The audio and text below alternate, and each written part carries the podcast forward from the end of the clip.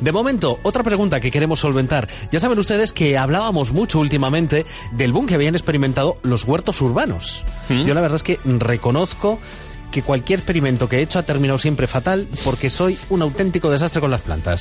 No, pero desde luego, en los tiempos que corren, con las subidas de precios y además las que se avecinan y pues eh, productos que, que son de primera necesidad y que siempre pues tienen una, un atractivo extra, ¿no? El saber que lo has cultivado tú y que has estado pendiente de todo su proceso de elaboración, pues yo creo que es una muy buena alternativa la de disfrutar de estos huertos urbanos.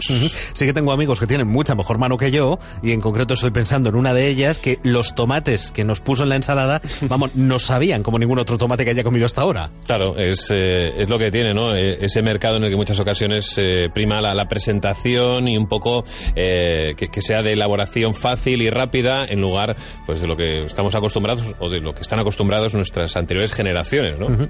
Pero más allá de esa satisfacción de estar consumiendo un producto que uno ha cultivado pues desde que plantaba la semillita hasta que lo recogía, eh, los huertos se están convirtiendo también en una manera de apoyar a la economía familiar en unos tiempos complicados económicamente. Eso es lo que hoy queremos plantear encima de la mesa y sobre eso también queremos que ustedes opinen. Recuerden que pueden eh, llamarnos al 902 44 10 20, que pueden escribirnos a nuestro correo electrónico o en nuestro muro de Facebook, tal y como acabamos de repasar.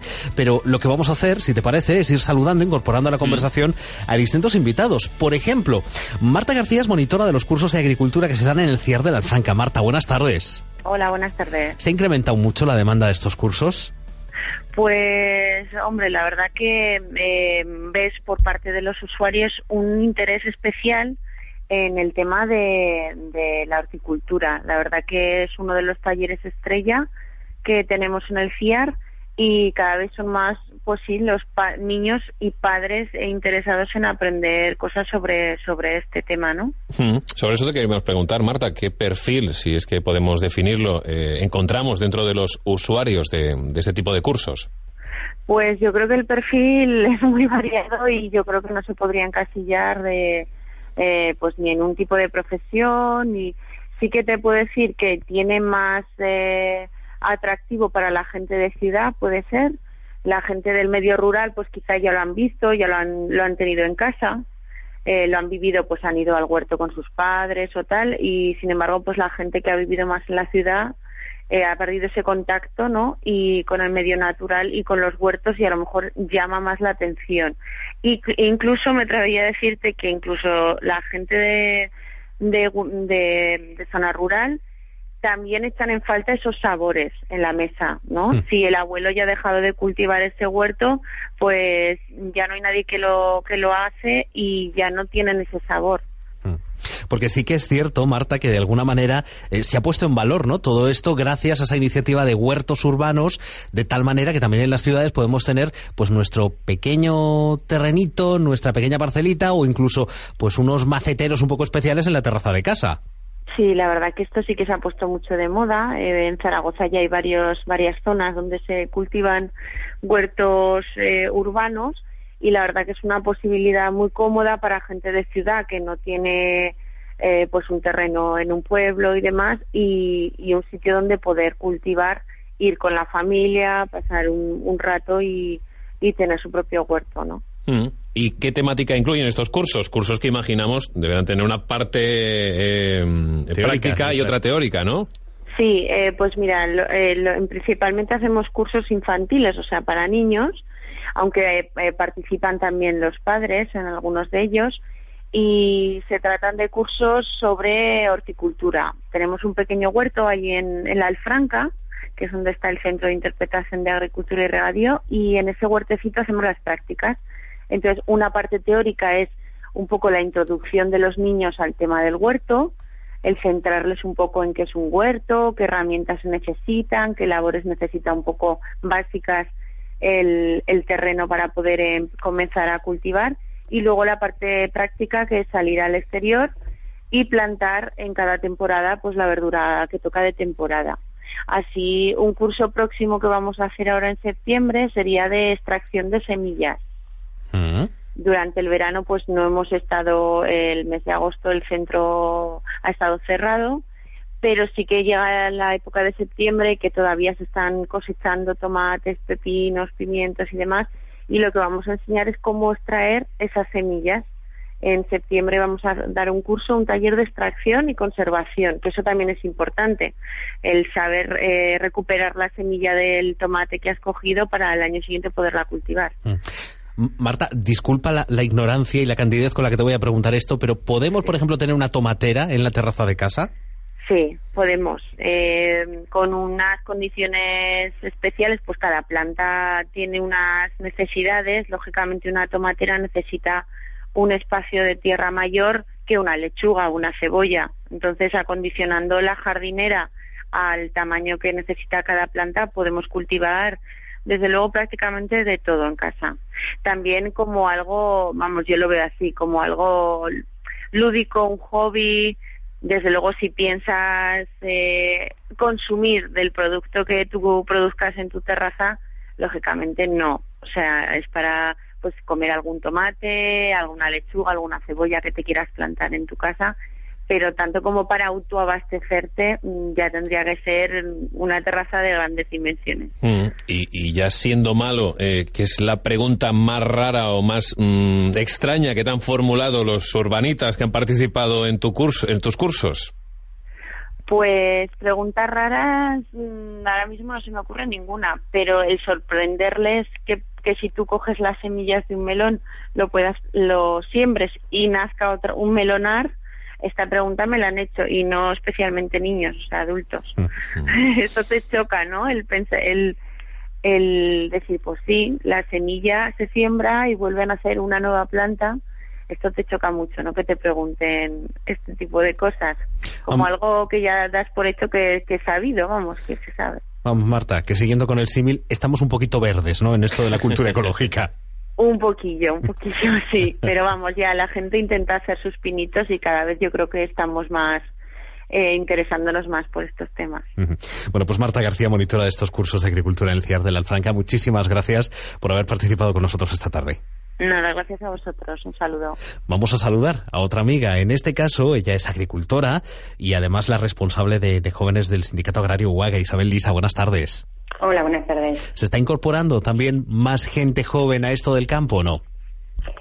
Sí, la verdad es que llevamos ya dos años con una tendencia así como pues pues estos años, todos estos años anteriores, pues era un poco huida de la gente joven de la agricultura y de los pueblos, pues bueno, ahora con la realidad que hay en el resto de los sectores, pues la gente se está encontrando sin trabajo, se está encontrando con muchísimas dificultades para salir adelante y sí que hay un poco ese retorno al pueblo de gente pues que tenía la explotación de su padre o de su abuelo, que la tenía dejada y un poco pues esas ganas de, volver a empezar de nuevo.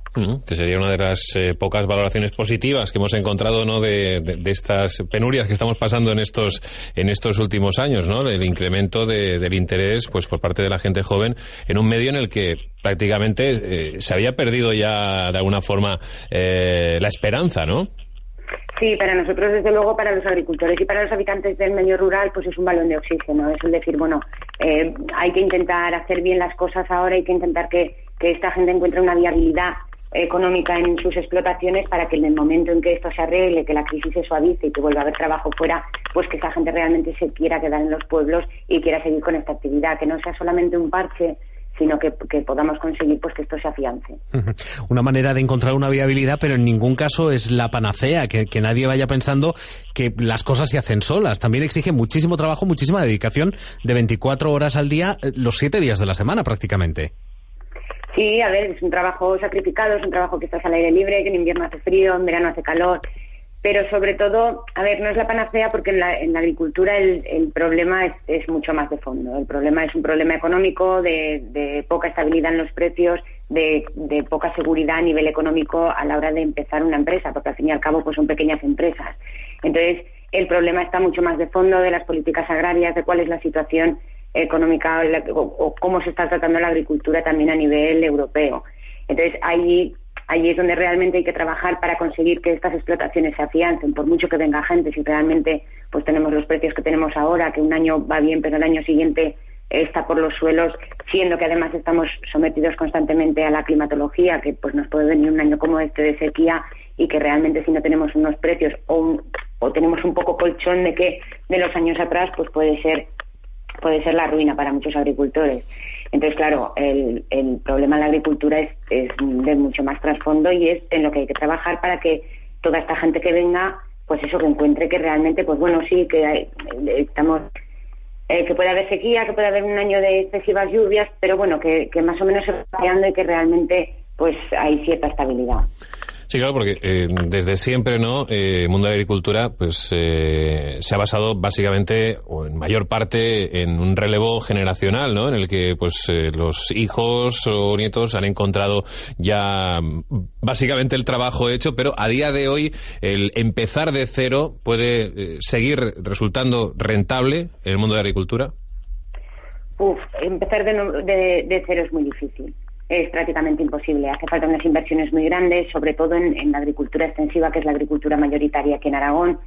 Eh, pues hace falta inversiones en tierra, inversiones en maquinaria. Hemos, hemos llevado en los últimos años una gran modernización de la agricultura, que eso, pues para una explotación que ha estado unos años parada, pues claro, ponerla en funcionamiento, pues es difícil. Ahí es donde nosotros vemos eh, que puede tener una salida el tema de, de, lo que estabais hablando hasta ahora, del tema de los huertos, el tema de la venta directa, el tema de esta agricultura un poquito más, más, más reducida, más pequeña, pero que eh, se queda con ese beneficio tan importante que da el, vender el producto. Y allí sí que vemos que pues para esta gente que está empezando o que viene y que eso, que tiene la, la explotación obsoleta o que no tiene explotación, pues puede ser una buena vía de, de instalarse en la agricultura con una explotación que hace falta menos inversión, pero que, eh, que, da también rentabilidad. Mm, y ese es otro de los aspectos que, citabas, Isabel, que, sin duda se ha convertido en una gran alternativa porque quizá muchos de nuestros oyentes conozcan alguna vía a través de Internet por la que pueden contactar con un productor, un agricultor, ya eh, directamente para que le llegue el, producto a casa, ¿no? Que se convierte pues eh, en una actualización, ¿no? De la profesión. Sí, bueno, en la agricultura estamos, es una agricultura pues más industrializada, estamos sometidos a una cadena agroalimentaria que desde luego en la que hay un gran abuso de poder y, las víctimas somos pues las dos partes de la cadena, ¿no? Las dos puntas, los, los productores por un lado y los consumidores por otro. Entonces, ante esto sí que ya desde hace años pues empieza a haber bastante movimiento tanto por parte de los consumidores que demandan un producto de cercanía y un producto un poco más de calidad, como por parte de los, de los consumidores que ven que dentro de esta cadena realmente el margen grande se lo está quedando eh, pues las tiendas o los supermercados que, hacen esa venta entonces, un poco para poder recuperar nosotros también ese, ese valor económico que, da, que dan nuestros productos, pues sí que se están poniendo en marcha muchas explotaciones de venta directa. Nosotros hemos empezado con un, con un proyecto a nivel nacional, es la Red Arco, que es una página web donde eh, pues se anuncian, llevamos, tenemos más de 500 agricultores que se anuncian y por provincias el consumidor que esté interesado puede entrar allí y ver los productores que están anunciados y cuáles son los productos que, que ofrecen. Bueno, pues Isabel, te agradecemos muchísimo ¿eh? que hayas estado también con nosotros esta tarde participando en el programa. Vale, gracias a vosotros. Y vamos a buscar una nueva opción, en este caso también, bueno, pues agricultor, yo diría que joven, y además yo creo que es eh, muy en la línea de lo que estábamos comentando, porque fíjate, yo no sé si tú sabías que hay huertos virtuales. ¿Qué me dices? ¿Y cómo funcionan? Pues funcionan de una manera estupenda. Otros trabajan por nosotros. Eso, ¿eh? eso está bien. Pero podemos, de alguna manera, beneficiarnos del consumo de todos esos productos que están cultivando y que además podemos ir siguiendo a través de, las redes. Si te parece, vamos a saludar a Chaime. Chaime Capablo es uno de los responsables de la Asociación Loneca Ecocultural de esta iniciativa que estamos diciendo. Si tiene un ordenador cerca, bueno, pues ustedes teclean mihuertovirtual.es y allí van a poder conocer también pues todo esto que ahora mismo vamos a poner encima de la mesa. Nos vamos hasta Huesca y en concreto a la localidad de La Luenga. Chaime, buenas tardes. Hola, buenas tardes. Bueno, ¿qué es esto de mi huerto? ¿Qué son los huertos virtuales? bueno, pues esto es el, proyecto piloto que, hemos empezado a andar este año desde la Asociación Loneca Cultural y nos ha tratado otra cosa de, una huerta colectiva de autoconsumo donde aquellos que se quieran asociar con nosotros, pues eh, como tú bien has dicho, se benefician de, del consumo de nuestros productos hortícolas. Mm. productos que uno, según tengo entendido, puede hasta incluso elegir, ¿no? Sí, la verdad que la etiqueta de personalizado nos viene muy muy bien porque digamos que el, socio receptor, que es como nosotros llamamos a digamos al posible cliente convencional, eh, tiene la capacidad de, elegir y, y nosotros pues, nos adaptamos a él en cuanto a requerimientos. Por ejemplo, que tú decías, puede elegir la clase de producto que quiere que le, que le cultivemos, puede, eh, puede elegir la, la, cantidad de metros cuadrados que quiere para su huerta virtual. Puede elegir la, eh, cómo quiere colaborar puntualmente con nosotros, y por ejemplo los fines de semana, si quiere entre semanas, si quiere venir un día con sus niños. O sea, un poco es dar eh, es la huerta virtual a la carta. Oye, ¿cómo surgió esta idea? ¿Quiénes estáis detrás? Yo decía, gente muy joven que obviamente amáis el medio rural y apostáis por él precisamente. Sí, la verdad que es una iniciativa, eh, digamos, eh, social, podemos decirlo así. Somos ocho, siete jóvenes de, de, aquí del pueblo de La Luenga, todos ellos de, entre, de edades comprendidas entre 22 y 29 años. Y bueno, la, idea nació un poco como pues, montarnos una huerta colectiva simplemente para autoconsumo, y bueno, pues dándole vueltas y viendo el potencial que podría tener, pues fuimos un poquito más allá.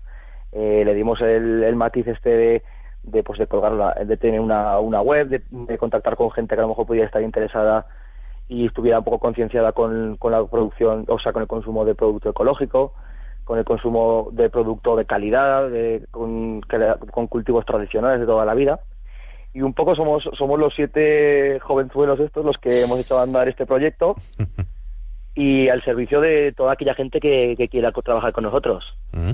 Oye, ¿desde cuándo lo pusiste en marcha, Jaime? Pues empezamos para este año para, para principios de enero. ¿Y qué tal está yendo en estos meses? Muy bien, pues hemos hecho ya el cultivo de, de hortaliza de, primavera, que fue el primer periodo, eh, los meses de abril y mayo. La verdad que muy bien. Y viendo los resultados, pues hemos ampliado para, para ahora, para temporada de junio y julio, ampliamos el número de socios, ampliamos las huertas y ya hicimos eh, hortaliza de, verano. Y ahora, pues de cara, de cara al otoño, pues vamos a plantear otras nuevas otras nuevas especies a cultivar, otros nuevos socios, otras nuevas formas de interactuar con ellos y en eso estamos. Mm. Bueno, queda claro que toda esa primera etapa del proceso la, controláis, pero me imagino que no sé si os ha planteado más dificultades a la hora de hacer llegar los productos a, los propios usuarios de este, de este huerto virtual. Sí, el, el punto siempre un poco crítico es la comercialización del producto en todas las cadenas más alimenticias que otra cosa. Y bueno, pues un poco ese es el, el caballo de batalla, la comercialización eh, de momento, al ser un proyecto piloto que hemos empezado este año, pues el círculo, digamos, de socios que, tenemos es cercano, no se va más allá de, Huesca Capital, con lo cual nos estamos compaginando entre, entre el socio rector y el socio productor, que somos nosotros, los chavales de la Venga, para, para poder compaginarlo. Pues unas veces vienen ellos a cogerse, a cogerse los productos, otras veces se lo, se lo acercamos nosotros, otras veces contratamos pues un servicio de transporte, y un poco nos vamos nos vamos parcheando a, expensas de pues, si pues si vale la pena crecer más orientarlo de, otra manera. Bueno sin duda alguna es una iniciativa importante y, además es ya un compromiso no una apuesta por por quedaros allí en la zona con lo cual la gente en el pueblo tiene que estar encantada con vosotros. Sí la verdad que como he estado oyendo a Isabel y como eh, como decías también antes pues mucha gente ya del medio rural pues que a lo mejor trabaja fuera llega a dormir a casa no, no tiene su espacio donde cultivarse los productos de toda la vida pues nosotros somos una alternativa eh, la verdad que aquí en la Luna hemos tenido muy buena acogida. Mm, pues, por ejemplo, tenemos socios receptores también en Huesca Capital, en, la ciudad de Barbastro. Eh, aportamos también producto a restaurantes que quieren pues, una especie de diferenciación en la Sierra de Guara. Y un poco esos son los, los, los sitios por donde estamos moviéndonos.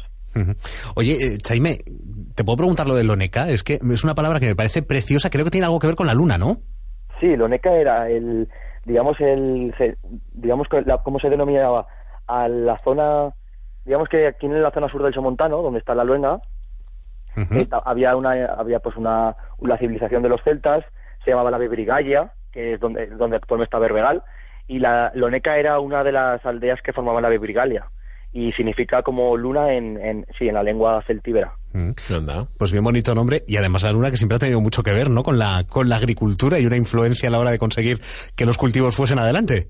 Eso es, sí, sí, sí, la verdad que Chaime, Chaime Capablo, un abrazo muy fuerte y mucha suerte con este proyecto. La verdad es que nos parece fantástico cómo lo habéis echado, ¿no? Creatividad a la hora de darle una vuelta de tuerca a algo tan tradicional como la agricultura. Sí, la verdad que hoy nuevas o innovas o te mueres, entonces no queda otra. bueno, pues un abrazo, mucha suerte. Vale, un abrazo, chao.